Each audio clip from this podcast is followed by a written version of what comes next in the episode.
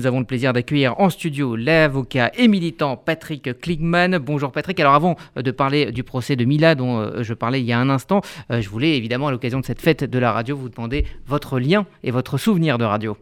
Moi, j'ai, comme tous les Français, des souvenirs de radio parce qu'on a un lien avec la radio, comme un lien d'éducation, comme on est euh, euh, dans les, on était Citroën dans les familles où il y avait des Citroën, etc.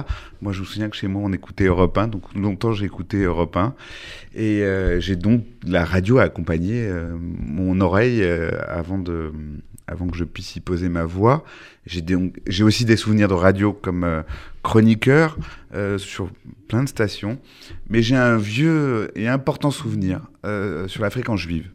C'est le soir où nous avons appris la mort d'Yitzhak Rabin.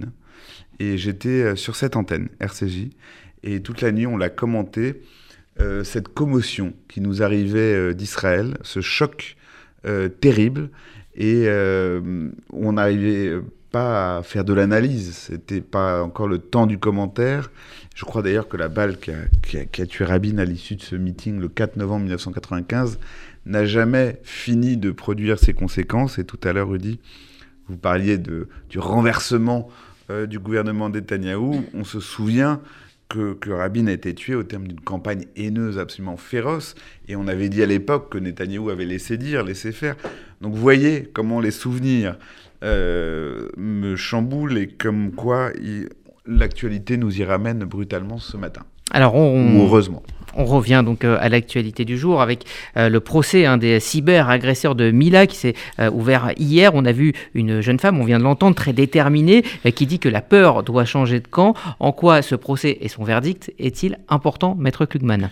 Ce procès est tout à fait, tout à fait fondamental il y a euh, une chose que l'on doit vaincre, euh, c'est le sentiment de l'impunité de celui qui, caché derrière un compte anonyme, crache de la haine, des menaces, des invectives. Euh, et il y a un sentiment d'impunité qui emplit, aggrave, parfois par le nombre, parce que des mêmes utilisateurs peuvent avoir de nombreux comptes, et évidemment répéter les messages de nombreuses fois avec une énorme facilité. Ce procès, c'est un procès qui met fin à l'impunité.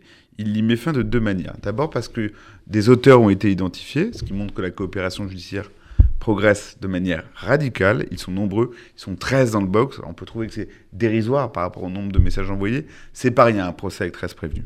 Et c'est le premier de cette ampleur. Et puis le second, c'est cette jeune femme remarquable dans sa maîtrise des concepts. Déjà, lors des propos qui lui avaient évalué ses invectives sur la laïcité, la critique de la religion, elle était d'une grande clarté dans son expression, en dépit de son jeune âge, elle avait 16 ans à l'époque. Aujourd'hui, elle comparait physiquement, ce qui veut vraiment dire « j'ai pas peur ». Et eux, ils sont prévenus, elle, elle est partie civile, elle est là, elle n'a pas peur du micro, elle n'a pas peur de l'image. La jeune Mila nous donne une leçon de liberté et de courage dont nous devons nous saisir.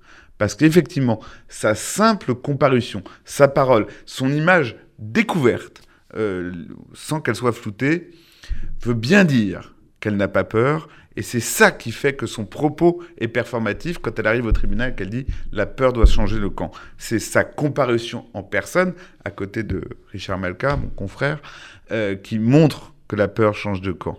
Et c'est un moment important, alors que rien n'a encore été jugé. Le procès pour ce qu'il en est, démarrera réellement le 21 juin.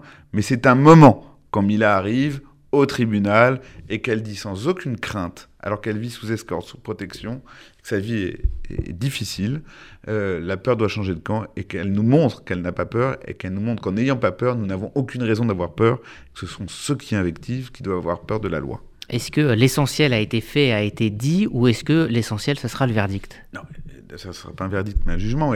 Euh, l'essentiel d'un procès, c'est quand le procès se tient. Euh, je ne peux pas laisser dire que juste l'ouverture du procès, alors quand même les débats ne se sont pas tenus, euh, vaudrait procès. Mais je crois Est-ce qu'il a la valeur d'exemplarité? Je crois en tout cas que la présence de Mila hier, ce qu'elle a dit depuis le tribunal, revêt une immense importance, tout comme le fait que ce procès existe, qu'on a identifié des auteurs, qu'on les a amenés dans le tribunal, qu'ils pourront s'expliquer et qu'ils seront jugés.